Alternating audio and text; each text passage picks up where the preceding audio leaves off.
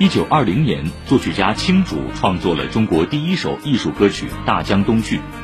百年之后，包括《大江东去》《我住长江头》《枫桥夜泊》等，由二十世纪的作曲家为千古诗词谱曲而作的十六首艺术歌曲，在全世界有了通行版本。